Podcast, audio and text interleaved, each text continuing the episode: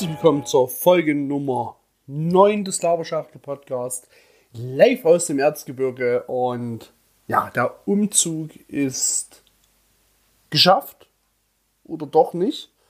Mal gucken, wir sprechen in der Folge drüber.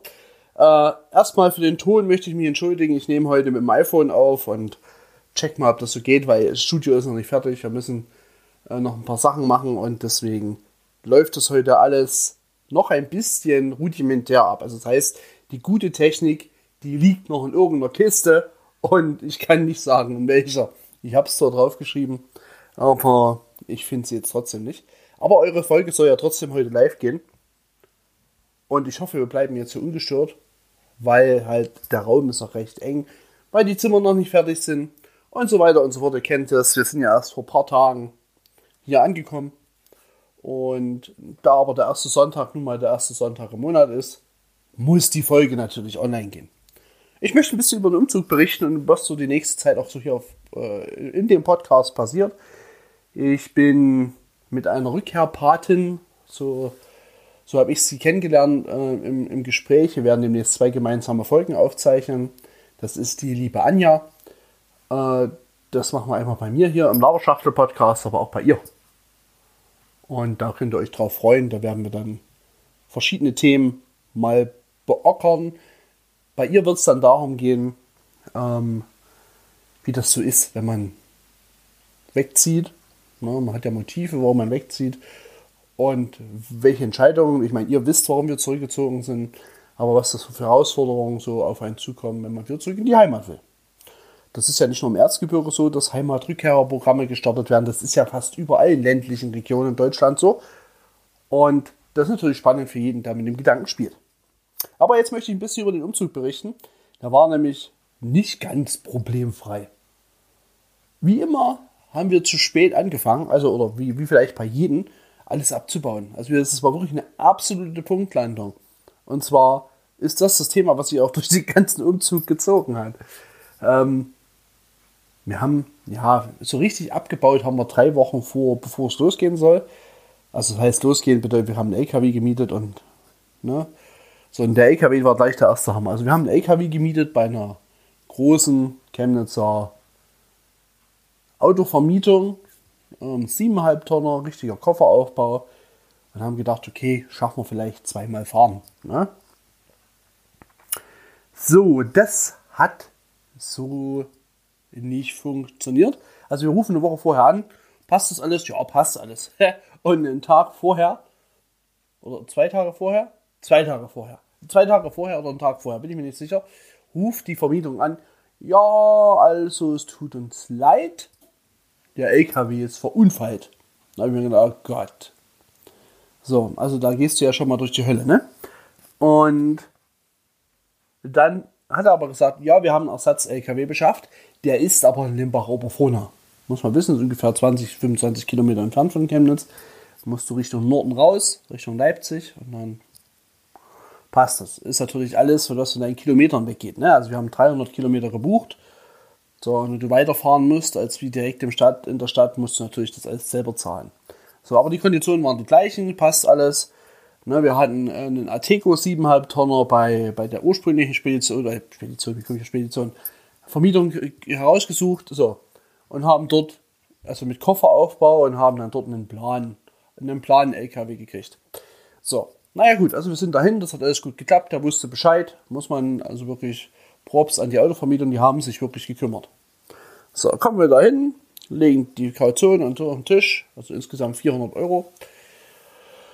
Und ja, und dann bringt er uns zu dem LKW.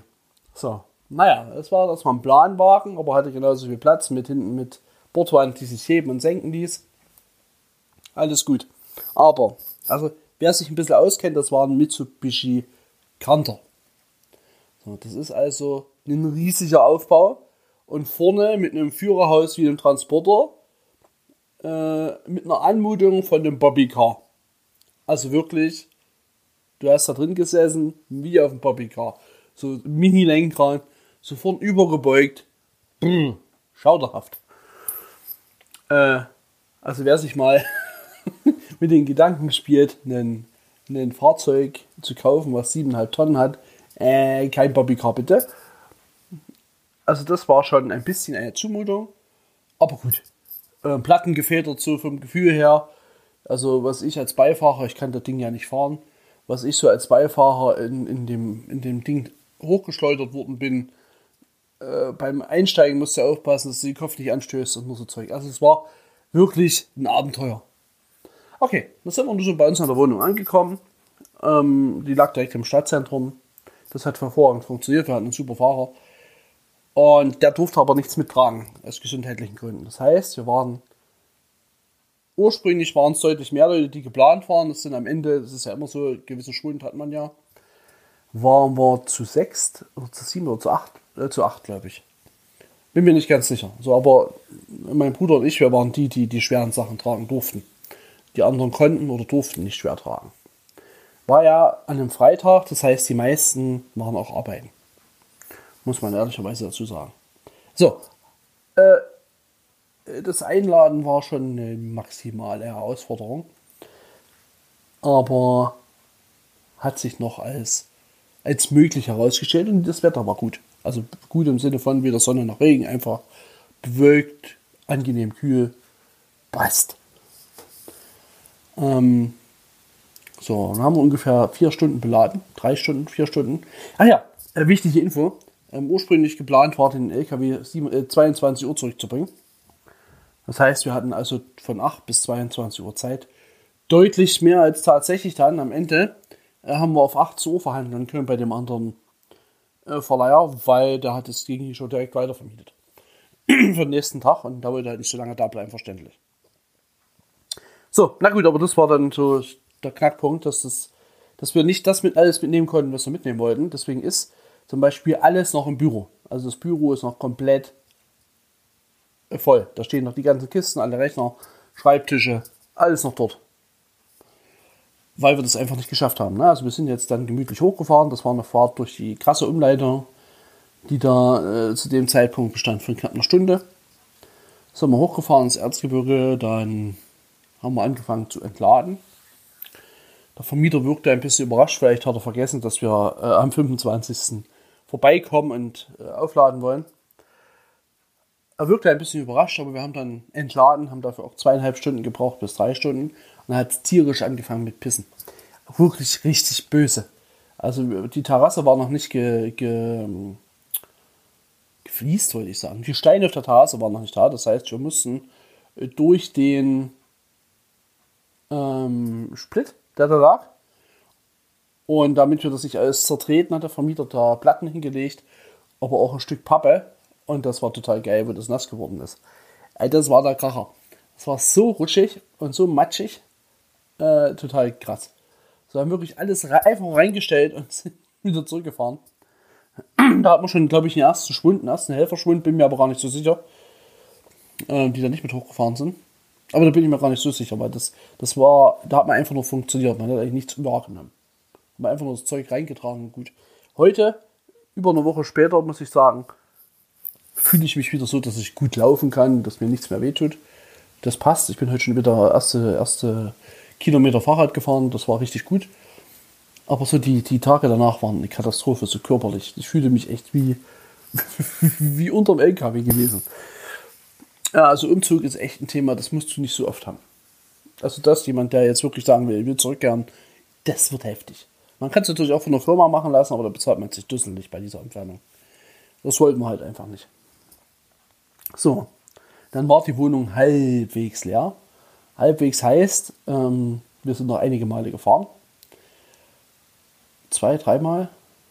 Und dann stand das Wiederherstellen der Wohnung an. Und das war wieder eine Punktlandung. Also wir sind wirklich fünf Minuten bevor der Hausverwalter gekommen ist, äh, fertig geworden. Mit Streichen und bla. Und das, das blöde Weiß hat nicht gedeckt. Das war fleckig überall. Totale Katastrophe. Sah furchtbar aus. Ja, und ich weiß nicht, was da der Grund war, ob die, die Farbe beschissen war, wovon ich ausgehe. Oder ob im Untergrund irgendwo Acrylfugen gezogen wurden, dass das unterschiedliche Trocknungszeiten hatten. Also es war, war ein Horror. Absoluter Horror. Ist aber halbwegs fertig geworden und da muss man echt Props an den Hausverwalter. Der hatte davor die Nachbarwohnung abgenommen und die waren ja, muss sagen, das waren keine, waren keine Deutschen, total coole Leute, aber die kannten das wahrscheinlich nicht. Ähm, da war es so, die haben im ersten Versuch, haben die einfach alles abgebaut, sauber gemacht und sind gegangen und haben gedacht, so können sie die Wohnung abnehmen. Heißt, alle Löcher noch in die Wände, nichts gestrichen, gar nichts. Und die waren mehr als überrascht, als sie das, äh, als, als der Hausvater gesagt hat, so, also so geht das nicht, ich nehme die Wohnung nicht ab. Äh, ihr müsst hier noch streichen und die Löcher zumachen. Und da war er natürlich ein bisschen angepisst. So, umso gründlicher war er dann beim zweiten Besuch, wo der Termin dann auch in unseren zusammenfiel. Das heißt, er hat erst die Nachbarwohnung abgenommen und dann unsere.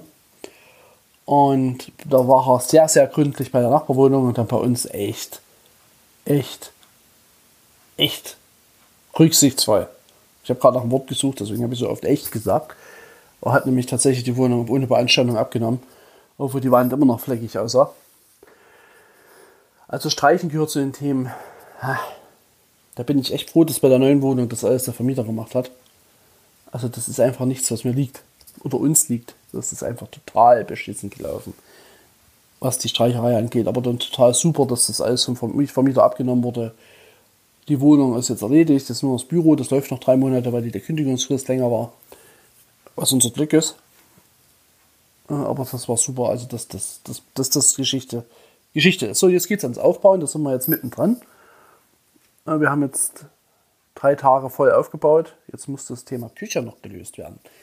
Das ist so ein Thema, äh, da muss ich auch mal eine Warnung aussprechen. Auch wenn ich diese IKEA-Küche mag, ist es echt schwer, dafür passende Arbeitsplatten zu finden. Vor allem, wenn du nur Baumärkte um dich rum hast, die sowas wie Turm, die nur 60er Tiefen haben. Weil bei Ikea ist alles anders. Die Tiefe der Küchen ist anders, die Höhe der Küchen ist anders. Äh, damit hätte man vorher vielleicht rechnen müssen, aber haben wir nicht. Das war ein bisschen dumm gelaufen. Äh, also das ist jetzt auch die größte Herausforderung, die Arbeitsplatte für die Küche.